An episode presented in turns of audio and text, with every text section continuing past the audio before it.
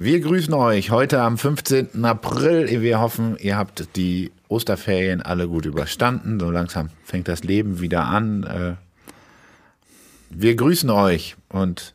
Was ist denn das für ein Opening? Nochmal. Das ist ja furchtbar. Okay. Erstmal warm werden. Ganz locker bleiben. Ganz locker bleiben. www.ichkündige Ganz einfach. Herr Kollege, was machen Sie denn da mit dem Handy? Ich habe äh, geguckt. Hier, Detox da. Hier, da ist der Kandidat, der was braucht. Unglaublich. Können wir? Macher und Denker. Der CLM-Podcast. Mit Lars, Lars, Lars und Christoph. Christoph. Herzlich willkommen. Hier sind wir wieder, der Macher und der Denker, der CLM-Podcast. Ich bin der Lars. Ich bin der Christoph. Ja, hallo, wir grüßen euch äh, heute am 15. April und hoffen, ihr habt die Ostertage und die Osterferien gut überstanden.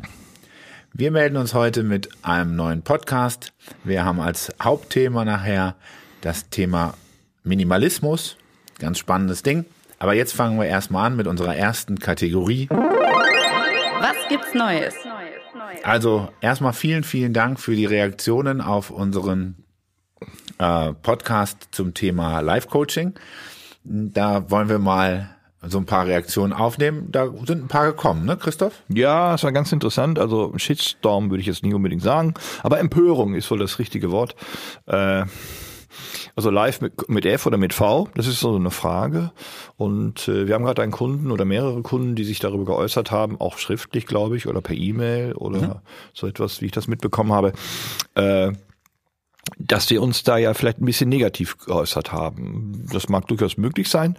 Ähm, was wir damit bezwecken wollten oder dass wir das gemacht haben, weil wir die Frage gestellt bekommen, was macht eigentlich ein Live-Coach? Die kann ich bis heute nicht beantworten, weil das war ja der Ausgangspunkt des ersten Podcasts, dass wir das in den Raum geschmissen haben und äh, wir natürlich die Kollegen, die da so auf der Bühne stehen mit 2000 Leuten, äh, ich weiß nicht, ob das Coaching ist in, in dieser Form, wie ich es verstehe oder wir verstehen, sondern Coaching ist etwas sehr Privates, etwas, etwas sehr, sehr Persönliches und das kann ich nicht mit 2000 Leuten machen. Also ist schon mal eine Begriffsdefinition, was ist das? Genau, also ich glaube, und das war auch der, der erste Grundtenor, der auch per E-Mail dann an uns rangetragen worden ist, schreibe ich das live eigentlich mit V oder mit F, also zumindest das, was wir meinen und das, äh, ja, wie man so schön sagt, was unsere Bubble meint, also wie ist unsere Begriffsdefinition. Wir wollten natürlich überhaupt keinem Menschen, ähm, der Coaching macht auf der privaten Ebene, also nicht wie wir es vielleicht machen auf der beruflichen Ebene, sondern auf der privaten Ebene irgendwie zu nahe treten oder dem irgendwas absprechen, sondern ähm, wir sind der Meinung, dieser Begriff Life Coach äh, ist eher dadurch definiert, dass es diese Menschen zeigt, die auf der Bühne vor 2000 Menschen versuchen, Coaching-Inhalte weiterzugeben. Der dann übrigens sowohl mit V als auch mit F geschrieben wird. Ja, und jetzt nochmal etwas Fachliches. Und zwar, was ich immer wiederum kritisiere, und das sage ich hier auch in aller Deutlichkeit und aller Öffentlichkeit, äh, und zwar, die Coaches sollen aufhören zu therapieren. Das ist nicht ihr Job. Ihr Job ist keine Therapie auf der Bühne zu machen. Es gibt eine Berufsordnung für Therapeuten und daran können sie sich nicht messen, weil sie die Ausbildung nicht haben. Und gerade im therapeutischen Kontext kann ich es nicht zulassen, dass Leute auf der Bühne stehen und andere Leute über therapeutische Grundsätze erklären. Da kriegt die Hasskappe auf und die sollen das verdammt nochmal sein lassen. Das könnte wieder Shitstorm machen, whatever. Therapie heißt immer, etwas zu beheben, ein Anlass. Ein Coaching hat einen völlig anderen Hintergrund, weil es immer in die Zukunft gerichtet ist. Und meine Bitte ist, hört auf damit. Hört auf damit, therapeutische Mittel zu benutzen, um 2000 Leute von irgendwas zu überzeugen, die kein Problem haben ich wiederhole, kein Problem haben, die kommen, um Motivation zu bekommen. Das ist nicht im Sinne des Erfinders, dass ich Hallen fülle und denen zu erklären, wie Leben funktioniert. Das macht ein Therapeut auch nicht. Ende. Ja, genau. Also das ist die, diese Gruppe ist dann praktisch so ein bisschen vergleichbar mit dieser Gruppe, die wir so in den 90ern hatten mit diesen Motivationscoaches, die dann da, die da oder Vertriebscoaches, die dann oder Vertriebs ja. Ja, du schaffst es und Radelbeut und diese ganzen, es ist alles sehr unterhaltsam gewesen und das funktioniert auch mit unter Umständen, mit Affirmationen und Glaubenssätzen, es ist alles in Ordnung, aber nochmal keine Therapie auf der Bühne. Genau. Und äh, wir hoffen, wir konnten jetzt da so ein bisschen dann auch unsere Sicht klarstellen. Nochmal, äh, es gibt äh, genauso wie es gute berufliche Coaches gibt, gibt es mit Sicherheit auch gute Coaches im privaten Bereich und die sind, die sind wichtig und es ist sinnvoll, dass sie da sind. Tatsächlich würden, würden wir die als Begriffsdefinition äh, äh, auch einfach nur Coaches nennen und gar nicht dieses, dieses, diesen Zusatz live irgendwie davor packen. Ja, noch, noch vielleicht eine abschließende Ergänzung. Äh, So etwas ist sehr, sehr privat. Es ist wirklich privat. Und ich, bei unseren Kunden ist, ich krieg gar kein Wort mehr raus, weil mich das so aufregt. Ich lache mich gerade tot, weil irgendwie ist das Die Lampen gehen schon wieder aus. Die Lampen gehen hier schon aus, während wir arbeiten. Ja, das müssen wir aber drin lassen. Das wird hier nicht rausgeschnitten, sowas. Wir sitzen hier im Dunkeln. Also noch schlimmer. Also nochmal auf den Kontext zurückzukommen. Ich glaube, unsere Kunden, das ist Vertrautheit, das ist Privatheit und das, wir haben Thematiken zu besprechen, die gehen keinen etwas an.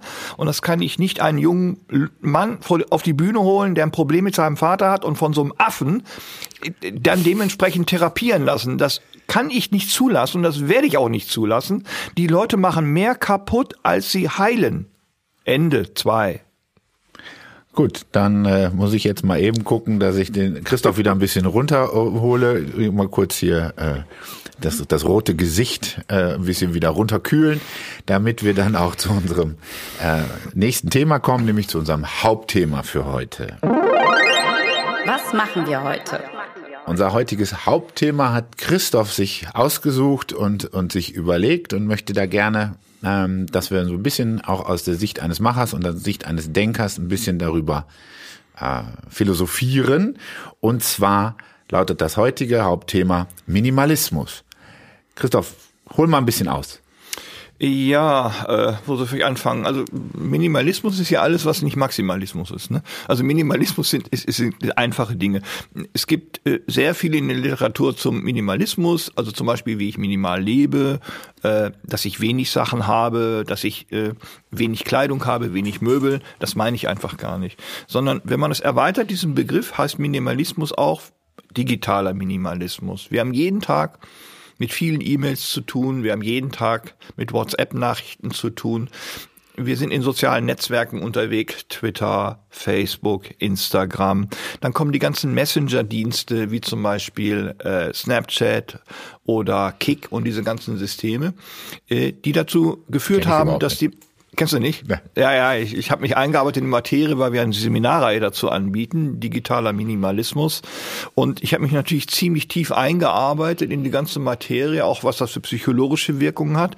Und dann kommen wir automatisch irgendwann dazu, das wird gleich nochmal eine Folge sein, wie ich das detoxen kann. Also wie ich rauskomme aus dem System, weil diese Sachen süchtig machen. Und zwar Aber richtig. ist, es, aber ist es denn nicht schön? Also ich meine, man sitzt da und über WhatsApp und über äh, Facebook Messenger oder was es da alles gibt, hat man ja Kontakt zur Außenwelt. Man hat doch Kontakt zu seinen Kumpels, zu seinem Tennisverein, zu seinem äh, Yoga, was auch immer. Aber man ist doch interaktiv, gerade in der jetzigen Zeit, wo man nicht viel machen kann. Genau. Also in der jetzigen Zeit ist es eine ergänzende Möglichkeit, aber nicht eine alleinige Möglichkeit mit der Kontakt, mit Außenwelt normal, eine ergänzende Möglichkeit und nicht die alleinige Möglichkeit, Kontakt mit der Außenwelt zu haben.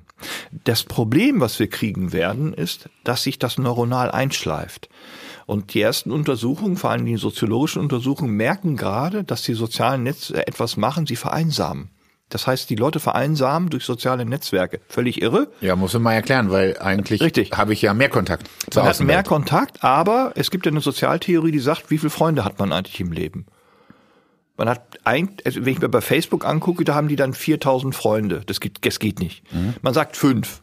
Man hat ungefähr fünf Freunde von einem Best oder einer Freundin, beste War, Freundin. war auch ein Hörspiel. Fünf Freunde. Fünf Freunde, genau. Und interessanterweise ist, man müsste mal anfangen, darüber nachzudenken, äh, wenn ich, wenn, wenn ich mich damit beschäftige, was soll das Ganze eigentlich? Und die, es gibt Untersuchungen dazu, dass mittlerweile Menschen einfach bei Facebook etwas machen, um Likes zu bekommen. Anerkennung über einen Daumen hoch.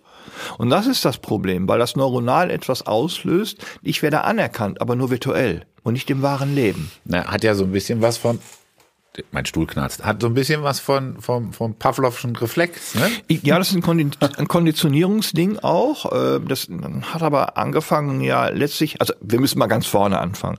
Der erste Kulturchanger, wo soziale Strukturen ausgelöst wurden, war die Mikrowelle. Anfang der 70er. Die hat Sozialstrukturen ausgelöst. Da wurde gemeinsam gegessen, dann konnte man das Essen reinstellen, dann konnte die Tochter und der Sohn irgendwann essen. Erste Struktur weg. Das nächste war dann der Computer. Da waren die nächsten Strukturen weg. Die Kinder saßen vor diesem Ballerspielen. Ping-Pong kenne ich noch vom Fernseher. Und dann kam der ganz große Gamechanger. Das ist das iPhone. Also das iPhone quasi, was ja ein Handy jeder hat mittlerweile. Ja. Und das hat dazu geführt, dass die Leute auf einmal einen anderen Freund in der Hosentasche hatten. Einen Handschmeichler. Das iPhone hat ja keine Geschichte. Es ist überhaupt geschichtslos, es ist gesichtslos, es ist ein Stück Technik. Diese- Und jetzt ist es so, das ist die, der, das Fotoalbum ist in der Hosentasche. Die alle Möglichkeiten, die ich früher hatte, sind in der Hosentasche.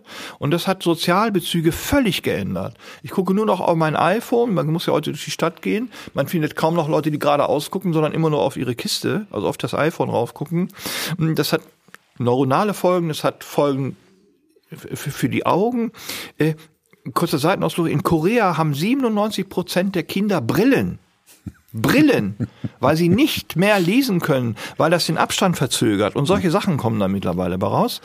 Mm, Ist und durch die Gehirnforschung sehr schön alles nachgewiesen über Langzeitstudien. Und spannend ist, dass wir bei uns in der täglichen Praxis das auch merken, dass wir das nicht als Ergänzung benutzen, sondern viele von uns, die ich als Kunden haben, werden abhängig davon. Warum? Weil sie Langeweile haben. Auch in Covid-Zeiten. Wenn Sie Langeweile haben, beschäftigen Sie sich mit Sie nicht selber, sondern mit dem Internet oder mit Apps.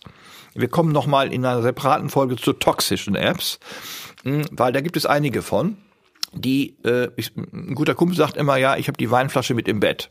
Also ich habe meine Apps mit im Bett und viele schlafen ja mit ihrem iPhone. Also nicht im sexuellen Sinne, sondern sie legen es daneben. Und dann ist es der ständige Begleiter. Und es ist nicht mehr ein Mensch, es ist Technik geworden. Und das versucht man jetzt in den Griff zu kriegen, indem man sagt, was muss ich eigentlich dafür tun? Genau, der Kollege guckt nämlich jetzt, hier für die YouTube-Kollegen, ja, muss man schnell aufs Handy gucken, ob es eine neue Nachricht gibt. Das ist nämlich der Effekt, der dabei kommt. Und ich glaube, das ist ein interessantes Thema, zurück in die Analogität, in die Erlebenswelt zu kommen, von Mensch zu Mensch. Und das merken wir gerade bei Covid. Alle sind so am Schreien, nee, ich will raus, ich will raus, ich will raus. Was machen sie? Bleiben zu Hause sitzen und chatten. Ja, oder, oder gehen raus und setzen sich nach draußen und chatten da. Oder so. genau. Also interessanterweise, wir hatten mal einen Kunden, der ist Flirtcoach. Bitte? Der ist Flirtcoach. Der macht das wirklich professionell erfolgreich. Die Leute verlernen zu flirten, weil es digitale Bekan- Bekanntschaft über Snapchat, über Tinder, also heutzutage wird gewischt, ne, nach links und rechts, also nicht mehr die Wohnung, sondern Menschen werden von links nach rechts gewischt und dann wird interessanterweise etwas beliebig gemacht. Kontakte werden beliebig gemacht. Also Tinder ist ja ein Netzwerk, ein sehr toxisches übrigens Netzwerk, was dafür sorgt, dass Beziehungen kaputt gehen, weil sie erst gar nicht entstehen. Okay. Ne? Das ist aber ein neues Thema, das müssen wir uns nochmal angucken. Das hat wenig mit Minimalismus zu tun, sondern ich bin schon wieder in Rage. Genau, aber lass ja, das, das merkt man. Aber lass uns mal ein bisschen wieder zurückkommen, genau Ja. zu unserem Hauptthema Minimalismus. Ja. Wie kriegen wir das in der Arbeitswelt denn ähm, hin? Also ähm, es gibt ja verschiedene Möglichkeiten, Minimalismus da zu machen. Was wir zum Beispiel äh, eingeführt haben, ähm, wo man sich mal besser und mal schlechter dran hält, ist das Thema E-Mail-Sprechzeiten zum Ja, Beispiel. ja. Ich habe E-Mail-Sprechzeiten bei uns im Büro. Ich gucke meine E-Mails morgens einmal durch. Dann schließe ich die Kiste. Leider hängt mein äh, Kalenderprogramm damit dran, aber ich vermeide es, E-Mails anzugucken am Tag. Denn wenn ich eine E-Mail aufrufe, dann brauche ich ungefähr zehn Minuten wieder in meine alte Arbeit zu kommen. Im Coaching sowieso nicht, da ist meine Kiste zu. Da kann es bimmeln und chatteln, das mache ich nicht persönlich.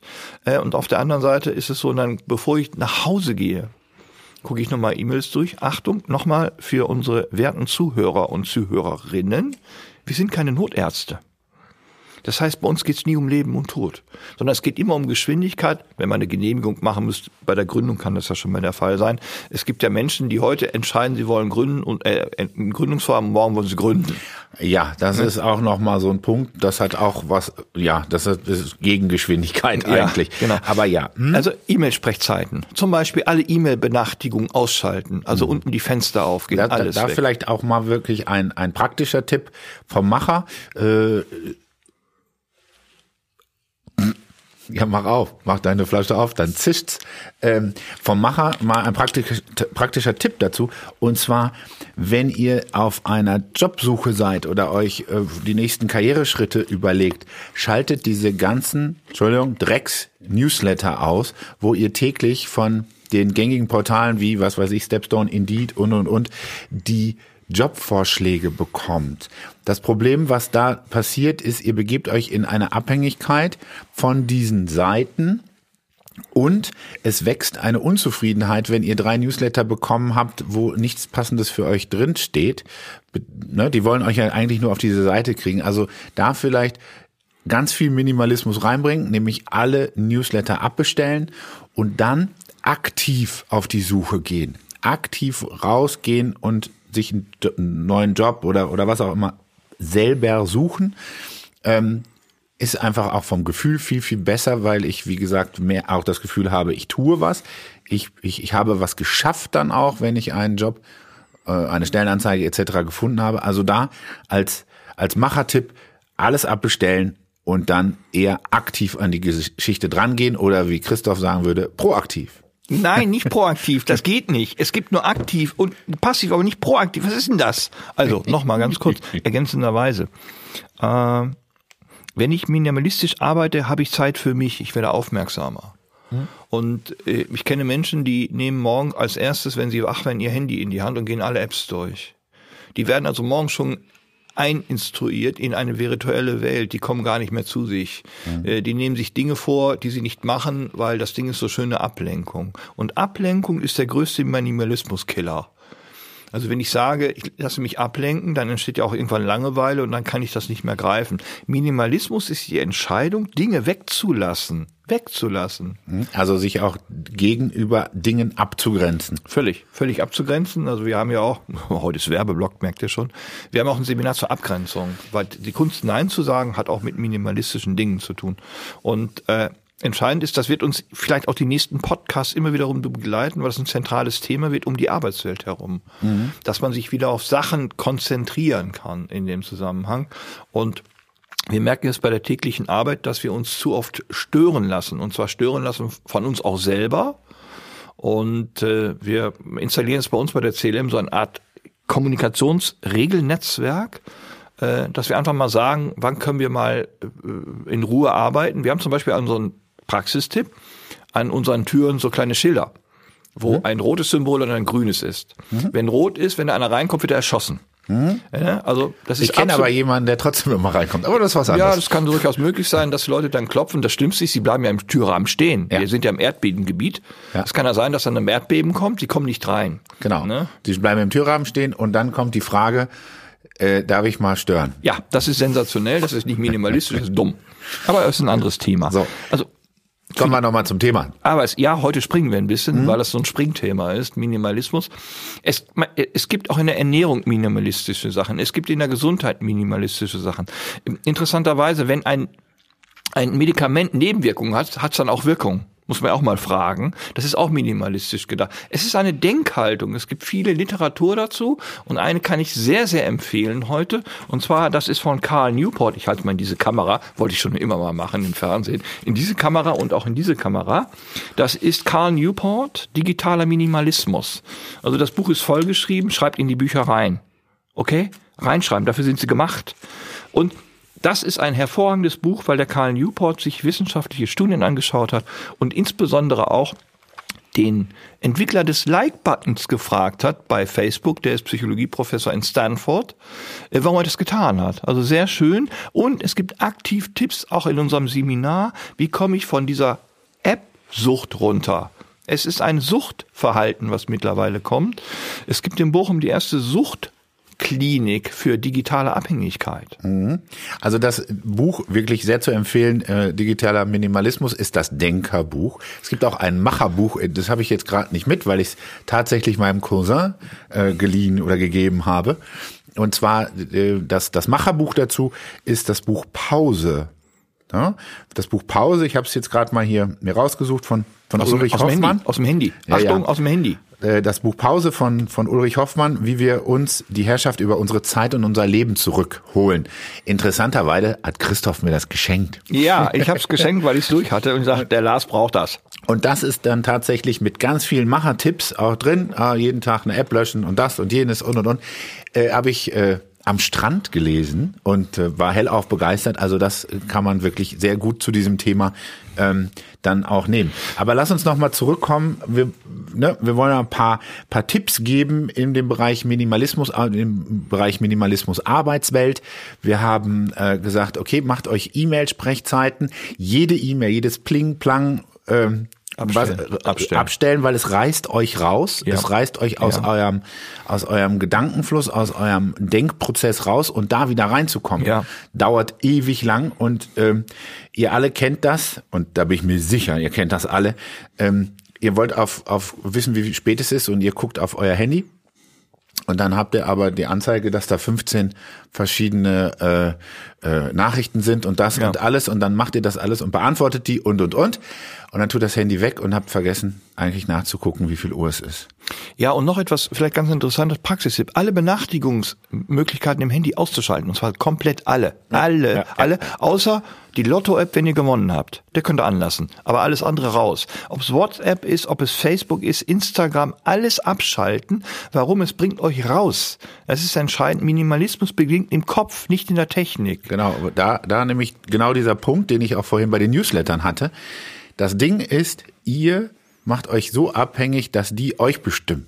Wenn ihr das abschaltet so, und dann selber reinguckt, also sprich die App bewusst aufruft, dann seid ihr wieder in diesem Bewusstsein. Ihr macht es proaktiv, also Ah. ihr macht es aktiv natürlich und ihr habt das Heft des Handelns in der Hand und Minimalismus bedeutet auch das Heft des Handelns in der Hand zu haben und nicht ja die Apps oder oder die E-Mail oder wen auch immer über euer Leben bestimmen zu lassen.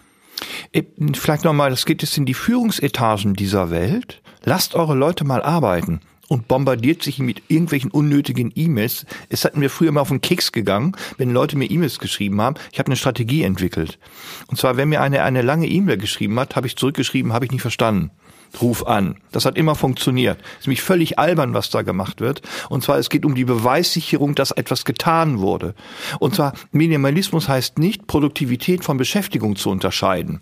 Minimalismus ist Beschäftigung, äh, Entschuldigung, Produktivität und nichts anderes. Und ich kann vielleicht noch kurz eine kleine Geschichte erzählen zum Wichtigsein. Ich bin letztens mit einem Kollegen am Rhein entlang gelaufen, als es so warm war, und da lief einer, ein, einer mit so einem Earpod rum und äh, der lief und joggte und war am Business machen. Dem habe ich hintergekommen, so wichtig kann sie nicht sein. Man muss mal ein bisschen auf sich achten, was eigentlich passiert. Man muss nicht wichtig sein. Es geht ums Leben an sich. Und diese Albernheit, die da immer existiert, dass man mit allem bombardiert wird, das ist ganz, ganz schlimm geworden. Heute ist ein Hasstag, oder? Ja, ist doch gut, alles gut. Alter man Falter. muss auch mal ein bisschen, man muss da mal gegenhauen, teilweise. Oh. Ja, man ist nicht so und und das ist das Schlimmste, wenn man sich so wichtig nimmt. Ja, das ist aber auch in den Führungsetagen immer, es geht nichts ums Leben. Wenn ein Projekt in die Hose, gehst halt in die Hose. Es geht nur um Geld, verdammt nochmal. Und immer dieses Jahr, es hat Geld gekostet. Wir haben ja sehr viele Kunden aus Konzernstrukturen. Da könnte ich ja einen ganzen Tag draufhauen, äh, was man da alles so hört. Äh, also die kommen alle letztlich Also nicht, auf, nicht, dass ihr ein falsches Bild kriegt, nicht auf die Kunden draufhauen. Nein, ne? nein, nein, nein, nein, nein, auf aber die auf Strukturen. diese Strukturen der Konzerne. Nochmal, ein, ein, ein Konzern ist gebaut, aber Menschen sind in dem Konzern, die werden angepasst. Es muss umgedreht sein. Ein Mensch, und darum wird etwas gebaut, ein Konzern oder eine Firma, und nicht allein das Konstrukt. Niklas Luhmann hat da sehr viele Schriften zu äh, verfasst, vielleicht lest ihr die mal, und dann versteht ihr auch einiges. Also es kann mich wirklich aufreden. Wir haben ja in Düsseldorf relativ große Konzerne mit was für einer mit einer Arroganz teilweise, die operieren und äh, Kreativität. Ich habe einen Kunden, der sagte, ja, er ist eingestellt worden, um zu kreativ zu sein. Ich sage, ja, wo denn? Mit dem Käfig? Sie sind da nicht kreativ. Sie sind ein Teil einer Maschinerie. Das ist wichtig, weil große Systeme da ist kein Thema Minimalismus fällt mir gerade auf. Es ist einfach ein großes System bedingt Systemregeln, die brauchen wir. Und aber da muss ich mir ganz klar sagen, wenn ich ein Großkonzern bin, kann ich mich nicht so entfalten, wie ich will. Punkt. Da muss ich eine andere äh, Unternehmensstruktur sehen. Hat nichts mit Minimalismus zu tun, ne? Okay, kommen wir nochmal auf den Minimalismus. Lass uns Jawohl. äh, zum Schluss von unserem Hauptthema noch ein paar Tipps geben oder lass es uns nochmal zusammenfassen. Also, allererstes, jegliche Benachrichtigung abstellen. Jawohl. Ne? Äh, also E-Mail-Sprechzeiten einführen. E-Mail-Sprechzeiten einführen. Newsletter Abbestellen. abbestellen. Konsequent. Jetzt machen wir es mal ganz minimalistisch. Äh, Apps mit Zeitungsinformationen rauszuschmeißen. Eine einzige reicht. Und nicht fünf. Genau. Und jetzt mein Lieblingsthema, Fernseher abschaffen. Na, das sehe ich anders. äh, man sollte zwar aufpassen, das ist auch ein anderes Thema, dass man nicht Netflix-süchtig wird, aber prinzipiell ähm, sind da noch einige gute Sachen, die man sich im Fernsehen auch angucken kann und wo man sich auch ein bisschen bilden kann. Und manchmal, und das ist ja, wir sind hier ja auch nicht päpstlicher als der Papst und ich gucke auch gerne auf mein Handy, um Gottes Willen. Ähm, manchmal muss man sich auch mal fünf Minuten berieseln lassen. Äh, absolut korrekt. Ich habe keinen Fernseher, deswegen kann ich da immer so tönen. Äh, das sind solche Sachen. Man muss sich entscheiden im Minimalismus, was man zulässt und was man nicht zulässt. Also ich bin in, immer sehr punktuell informiert, aber nicht generell informiert. Also ich kriege ein bisschen mit von der Pandemie, äh, aus beruflichem Interesse schon, aber ich bin in diesen Dingen Informationsminimalist und ich schließe alle Informationsterroristen raus. Ja, und zum Thema Pandemie, du bist ja jetzt in dem Alter, da bist du ja die Gruppe, äh, die jetzt auch bald geimpft wird. Von daher Ja, alles gut. sehr schön. Also das war's mit unserem Hauptthema Minimalismus. Habt ihr noch Fragen? Wir sind immer noch überwältigt tatsächlich, dass wir echt viele, viele Fragen von euch bekommen. Das ist total klasse. Wir haben eine Frage von Martin aus Chemnitz. Ähm, und zwar, Christoph, dein Thema, Todsünden im Bewerbungsgespräch. Ach, Was anfangen? gibt's denn da? Huh, fangen wir ganz vorne an. Äh, also, wenn man Bewerbungsgespräche führt, ist es ein Kennenlerngespräch und nicht. Ich kann so ein paar Situationen stellen. Ich hatte mal einen sehr jungen Bewerber, mh, der kam ein bisschen overdressed. Also der hatte so eine Mulberry-Aktentasche, also für 1000 Mark seiner Zeit und der zog tatsächlich einen Mont Blanc-Füller aus seinem Jackett und ich hatte so einen Aldi-Stift in der Hand. Also das war schon etwas seltsam. Und dann, das, das war faszinierend. Der erklärte mir meinen Job. Also warum wir etwas suchen würde. Und das, das ist eine Todsünde, das macht man nicht. Ich erkläre dem Arzt auch nicht, was er zu tun hat. Also erstmal, ne, die- diese Eingangsgeschichte, erzählen Sie mal etwas über sich. Da sollen Sie mal etwas über sich erzählen. Die zweite Todsünde, die ich immer als Todsünde empfunden habe, ist, äh, auf die Fragen nicht zu antworten. Also wirklich, ne? Also äh, beschreiben Sie doch mal Ihr letztes positives Erlebnis, dann beschreiben die was und dann gehen Sie aus dem Gespräch irgendwo raus, weil Sie nicht richtig zuhören können. Und äh, also Todsünden sind das nicht, aber das sind das sind so, so Sachen, die mir immer hängen geblieben sind und mir sind vor allen Dingen Sachen hängen geblieben, dass sie nicht zuhören und noch etwas. Ich werde immer gefragt, soll ich mich aufs Bewerbungsgespräch vorbereiten? Ich sage, ja, können Sie machen. Haben Sie sich auf Ihr erstes, erstes Date auch vorbereitet? Haben Sie auch einen Zettel geschrieben? Kannst du kochen, kannst du waschen, kannst du bügeln? Das macht man nicht. Und zwar, da geht ein bisschen die Spontanität verloren. Ich habe sehr viele Kunden, die üben die Sätze ein. Ja, das ist, das ist, das ist, eigentlich ist Das das, ist eine Todsünde. Ähm, man kann sich nicht wirklich vorbereiten am Vorstellungsgespräch. Was man, was man natürlich machen kann, ist, ähm, für sich gut vorbereitet zu sein. Also das bedeutet, gut reflektiert zu sein, ähm, sich selber gut zu kennen. Ich sag mal, je besser man sich kennt, desto einfacher kann man auf Fragen, die einem gestellt werden, auch antworten. Was man vielleicht üben kann, nicht vorbereiten, sondern üben, ist dieses, diese Selbstpräsentation. Gerade am Anfang so, Ja. erzählen Sie mal was über sich. Ja. Äh, hier unsere Marketingjungs würden sagen, ein Pitch. Ja, ein Pitch, ein Pitch, wenn ich das schon höre, kriege ich Krise. Also, dieses, äh, stellen Sie sich mal vor, die lesen ihren Lebenslauf vor. Richtig, das ist ja vielleicht gar nicht so blöd, aber dann sollte man es geübt haben, dass es auch frei äh, rüberkommt und ähm, man sollte eben sein Leben kennen. Dann kann ich es auch gut erklären. Ja, wobei ich das ein bisschen ergänzen möchte. Und zwar, viele äh, kennen ihr Leben nicht. Ja, das sage ich ja. Ne, Das also kann, deshalb kann man da so. Nachgucken. Das ist, ist so eine Sache, wo man sagt, üben, üben, üben, dass ich auch eine, so eine Selbstpräsentation in, in, in 30 bis 40 Sekunden hinkriegen kann. Und ich habe noch eine Empfehlung für die äh, Kunden und Kundinnen, die momentan draußen äh, in Bewerbungsverfahren sind. man sollte ein Angebot machen. Also ich fange mal bei einer letzten Position an. Und die fangen ja an, wann sie geboren sind, wo sie geboren sind, zur Schule gegangen, Kindergarten, was auch immer. Und ich bin ja in Bielefeld geboren. Die Stadt gibt's wirklich. Und ich sage immer, ich bin aus der Stadt des Puddings. Also am Anfang etwas Humor reinzubringen. Äh, für die für die äh, spaßbefreiten Personaler ist das nichts. Da muss man ein bisschen aufpassen, wie die darauf reagieren.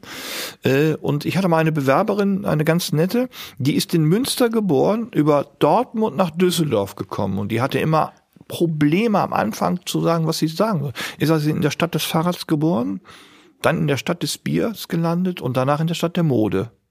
Sehen Sie, und schon haben Sie ein Entree. Also Kreativität ist da auch gefragt, sprachliche Kreativität. Haben wir geübt, ist sehr gut angekommen. Ja, wobei Dortmund und Stadt des Bieres Dortmund, ja, Echt? Stadt des Biers. Also Dortmund hat die größte Brauerdichte in Deutschland. gehabt. Gehabt, ja, das ist schon etwas länger. Ja, aber das, also wie gesagt, Ja. kann ich mich vorbereiten. Äh, eine Todsünde sollte sein, nicht vorbereitet zu sein, aber Ja. nicht in dem Thema, dass ich es auswendig lerne, weil es gibt natürlich 5857 Fragen, die drankommen könnten. Ähm, und aus dem Grund, da kann ich mich ja nicht, nicht, nicht darauf vorbereiten auf alle. Aber wenn ich mich gut kenne, wenn ich gut reflektiert bin, wenn ich mich ein bisschen mit meinem Lebenslauf und meinem Leben auseinandergesetzt habe, dann kann ich ein Vorbereit Vorstellungsgespräch eigentlich sehr gut Ja. Eine abschließende Ergänzung. abarbeiten. Mhm. In dem ersten Gespräch geht es um nichts. Es geht nur ums Kennenlernen. Ja. Und nicht um, es geht nicht um einen Job, es geht um das gegenseitige Kennenlernen, das gegenseitige Erspüren, Erfühlen. Äh, dementsprechend fühle ich mich wohl. Das ist entscheidend bei solchen Sachen. Und ich glaube, da tatsächlich, da kannst du nichts machen. Nö. Also im Sinne, wenn es passt, passt und wenn es nicht passt, passt es nicht. Das Genau. ist aber nichts, was man dann irgendwie verändern kann, sondern dann ist das Leben so. Ja. Und äh, ist nicht dann in- ist das so. Ja, man, man ist nicht in Resonanz. Also Resonanz entsteht dadurch, dass man sich sympathisch ist. Es ist halt im Leben so. Aber da ergänzt vielleicht eine Frage, die wir dann auch bekommen haben, die, ähm, die greifen wir da jetzt auf, weil die auch im Coaching in den letzten zwei Wochen sehr, sehr oft gestellt worden ist, nämlich warum fliege ich im zweiten Gespräch dann raus? Du hast gerade gesagt, erste Gespräch ist so ein Kennenlernen. Genau, ist so, äh, sind die Schwingungen gleich etc. Und jetzt ähm, haben wir aber auch, auch, wie gesagt, aus der, aus der beruflichen Erfahrung jetzt einige, die dann mit der Fragestellung kommen, warum fliege ich dann im zweiten Gespräch immer raus? Äh, zwei Betrachtungsweisen. Die erste Betrachtungsweise sind die Unterlagen. Und zwar viele Bewerber, die tolle Unterlagen haben, die eine gute Qualifikation haben, die gute Referenzen nachweisen können, werden dem Stelleninhaber, der vielleicht ersetzt werden soll, zu gefährlich. Der wird nicht eingeladen. Punkt. Zweite Geschichte ist auch beim Gespräch. Und zwar, es gibt so ein paar Praxisfälle, die sind auch niedergeschrieben. Äh, da gab es eine Situation, da sagte der Bewerber, da sagte der Abteilungsleiter zu dem Bewerber, wir ergänzen uns sehr gut. Das gefiel dem Bereichsleiter nicht. Da hat er nämlich einfach gesagt, okay, wenn die sich gut ergänzen, bin ich bald weg. Es ist immer Konkurrenzkampf. Ja, aber jetzt kommen wir, ja. Ja, das ist das. Ich fliege raus, weil ich gefährlich werden kann einem anderen. Das ist selektiv. Und nicht, es geht nicht darum, dass innerhalb des Unternehmens Wettbewerb gefördert wird, weil man nach vorne treibt, sondern es wird Wettbewerb vermieden untereinander. Obwohl aber das würde ja bedeuten, dass der, dass der, dass der äh, Bewerber überhaupt nichts dazu kann im Das zweiten ist korrekt. Gespräch. Und das ist immer eine Organisationsaufgabe des Unternehmens, dafür zu sorgen, dass sie sich sehr gute Leute holt und die anderen mitziehen kann. Ich hatte beim ersten Podcast, glaube ich, gesagt, schlechte Chefs kriegen schlechte Mitarbeiter, gute Chefs kriegen gute Mitarbeiter und schlechte Chefs müssen sich gute Mitarbeiter holen, dann werden sie besser. Aber das ist ein altes strukturelles Problem, was wir in Unternehmen haben, dass Northcott Parkinson hat 1956 ein Buch geschrieben darüber. Und zwar, irgendwann sind die Menschen an der Stufe ihrer Unfähigkeit angelangt, da bleiben sie sitzen, bis sie, bis sie in die Kiste fallen. Und in Konzernstrukturen ist das so. Es werden Karrieren vermieden. Und Karrieren werden beim Bewerbungsprozess vermieden. An die groß, großen Konzerne in diesem Land hört genau zu. Lasst die Guten. Und dann müssen die anderen auch mal gehen, wenn sie nicht so gut sind und nicht Besitzstandswahrung machen und Karrieren verhindern. Eine Karriere wird im Bewerbungsgespräch verhindert und nicht erst im Unternehmen. Da wird es nämlich schlimmer, weil man dann sagt, ja, ich möchte gerne Karriere machen, aber nicht bei mir. Das ist leider Praxis, obwohl das alle sagen, nein, nein, nein. Es werden große Karrierenentwicklungsprogramme aufgelegt, aber letztlich muss man sich die Sozialstruktur angucken, das ist ein Rattenkäfig. Und die stärkste Ratte angepasste überlebt. So, bin ich schon wieder sauer, merke ich schon wieder, gehe schon auf 100, weil ich das tagtäglich bei uns sitzen habe, weil es stereotypisch ist. Also Beispiel, wir haben einen Bewerber bei uns in der Firma und der hat ergänzend und ich merke schon, oh, oh, der kann mir gefährlich werden. Da sage ich, lass den stellst du bitte nicht ein, ne? Das weißt du schon. Der gefährdet meinen Arbeitsplatz. Mhm. So. Und so läuft das in einem Unternehmen auch. Werden sie alle ablehnen. Alle ablehnen. Bereichsleiter einer Bank, 140.000 Einkommen, einer ist besser, ist er seinen Job los. Was macht der? Ist arbeitslos. Fertig. So ist das. Wir schauen mal bei Darwin in, die Evolutionslehre rein, wie das da funktioniert. Das ist leider bei Menschen fast genauso. Das ist sehr plakativ dargestellt. Schreibt mir, macht Shitstorm. Wir setzen uns gerne auseinander damit und kommt gerne rein. Vor allen Dingen Führungskräfte, ruft uns an, einfach mal zu sagen, was läuft da eigentlich, auch psychologisch im Hintergrund. Das ist so ein Thema, da könnten wir noch drei Stunden drüber sprechen, warum Karrieren verhindert werden. Gut, ich bin sprachlos. Äh, jetzt gerade tatsächlich, es war genau deine Themen heute. Ähm, ja, genau. Habt ihr noch Fragen? Ist damit dann auch abgearbeitet. Aber nichtsdestotrotz, wenn ihr Fragen habt ähm, für die nächsten Podcasts, schreibt uns. Wir ähm, versuchen alle Fragen zu beantworten. Also wir beantworten natürlich alle, aber ein paar halt auch versuchen wir. Diese Frage kommt relativ oft. Die ja. haben wir ja auch in der dritten Runde schon. Und wir haben diese Fragen permanent auf dem, und es ist keiner mutig genug zu sagen, so ist es. Und es ärgert mich einfach, dass ich Kollegen habe, die sagen, das passt nicht. Und dann sage ich, das passt nicht, weil es dir nicht passt. Mhm. Weil er dich wegrasieren wird, weil er besser ist. Du Besitzstandswahrer. Gut, ähm, bevor hier der Christoph gleich einen Herzinfarkt bekommt, schließen wir die heutige Podcast-Folge. Ähm, wir hoffen, es hat euch gefallen. Wie gesagt, schreibt uns, schreibt uns mit Kritik, mit Anregungen, aber vor allen Dingen auch mit, mit euren Fragen, die wir dann, wie gesagt, weiter jederzeit gerne beantworten. Ähm, das war's für heute. Äh, ja, wir sind schon wieder durch. Der Podcast ist neigt sich dem Ende. Christoph, vielen, vielen Dank für das äh, schöne Gespräch heute. Aha. Ja, war heute mhm. sehr, sehr Etwas. streitsüchtig. Ja. Aber das gehört dazu. Auseinandersetzung, Konfrontation ist wichtig. Ja. Ähm, Wut ist wichtig. Wut gibt Bewegung. Ja, äh, alter Abschluss, also Abschlusssatz. Wut ist wichtiger als Verzweiflung. Ja, Super, das war ein wunderschöner Abschlusssatz. Wir hören uns in zwei Wochen. Da wird das Hauptthema ähm, Ablauf von Coaching-Prozessen sein. In die Richtung geht's, weil da auch immer wieder viele Fragen kommen. Und ähm, wir wünschen euch bis dahin eine wunderschöne Zeit. Bleibt gesund. Äh, wir sind raus. Das Wetter.